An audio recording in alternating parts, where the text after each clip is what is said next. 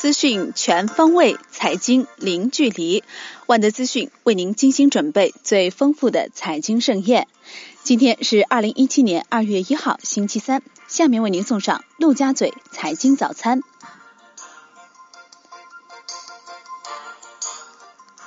宏观方面，方正证券任泽平表示，今年 A 股市场没有指数底机会，但是结构性机会较多。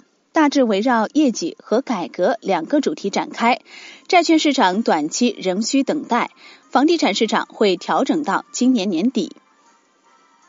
标准普尔认为，政府审查趋严，中国跨境并购料放缓，中国海外并购今年将面临更大的监管和政治障碍。人民日报刊文称。今后十年，即便处于中高速增长，中国仍是世界经济希望所在。中国经济成功转型，对于确保全球经济健康发展意义重大。多家机构发布研报称，二零一七年伊始，中国房地产投资将根据供给侧结构性改革趋势进行方向性调整。中国房地产下一个趋势是向专业细分领域发展，因此。未来的投资机会在于垂直细分领域需求的开发，如仓储物流、数字地产和住房租赁市场等。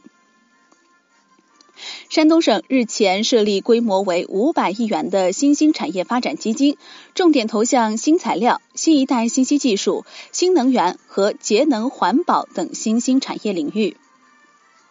国内股市方面，肖建华再次通过明天控股微信公众号发布声明称。本人目前正在国外治疗，近期将很快与媒体见面，不存在被绑架回内地的情况，从未参与任何有损国家利益和政府形象的事情。但随后，明天控股有限公司微信公众号的所有内容目前均被删除。目前已有超过两千二百七十九家上市公司披露了二零一六年的业绩预告，其中业绩预增的上市公司超一千七百一十家。业内分析人士指出，这种盈利好转的趋势有望在今年得到延续。其中，受益于供给侧结构性改革的推进，去产能任务重镇行业上市公司的业绩明显好转。金融方面，保监会印发《财产保险公司产品费率厘定指引》，将于二月一号起正式实施。这是保监会加强对财险公司产品开发监管后的再次出手，对财险产品费率进行了规范。根据中国证券投资基金业协会数据显示，截至二零一六年十二月底，私募基金行业认缴规模为十点二四万亿元，较二零一五年底增长五点一七万亿元，增幅为百分之一百零一点八八。其中，股权类私募为主要推动力。楼市方面，贵州省对依法登记备案的住房租赁企业、机构和个人给予优惠政策支持。对个人出租住房的，由按照百分之五的征收率减按百分之一点五计算缴纳增值税。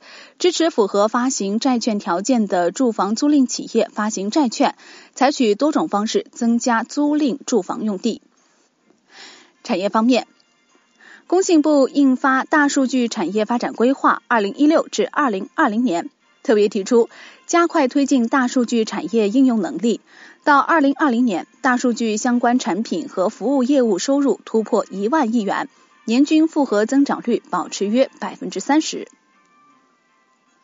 海外方面，欧元区去年四季度 GDP 同比增幅百分之一点八，高于预期值零点一个百分点。欧元区四季度经济的大幅上扬，使得全年增速达到了百分之一点七，快于美国的百分之一点六。这是自二零零八年经济危机发生以来的首次。日本央行维持基准利率在负百分之零点一不变，维持日本国债持有量年增幅八十万亿日元的规模，维持十年期国债收益率目标在百分之零左右。将继续扩大基础货币，直至 CPI 超过或维持在百分之二以上。如有必要，将调整货币政策。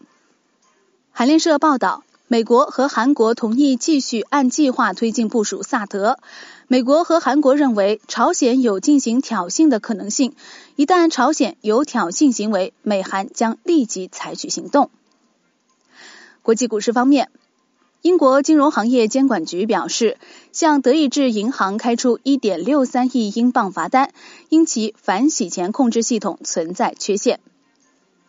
高盛表示，2017年欧股投资收益率或跑赢美股，由于欧元疲软。全球增长强劲，油价复苏，预计到二零一七年底，包括股息在内，斯托克六百指数收益率为百分之八，标普五百指数收益率为百分之四。债券方面，多家券商研究员表示，现阶段只在平抑资金面波动过大的短期流动性投放，并不意味着货币政策的放松及转向。考虑到节后流动性趋紧是大概率事件。对于债券市场来说，后续偶然出现的上涨不一定是抄底机会，各机构应留一份警醒。今天的陆家嘴财经早餐就是这些，感谢您的收听，欢迎大家关注万德资讯的微信公众号，您可以用更少的时间了解更精华的资讯。明天同一时间再见喽。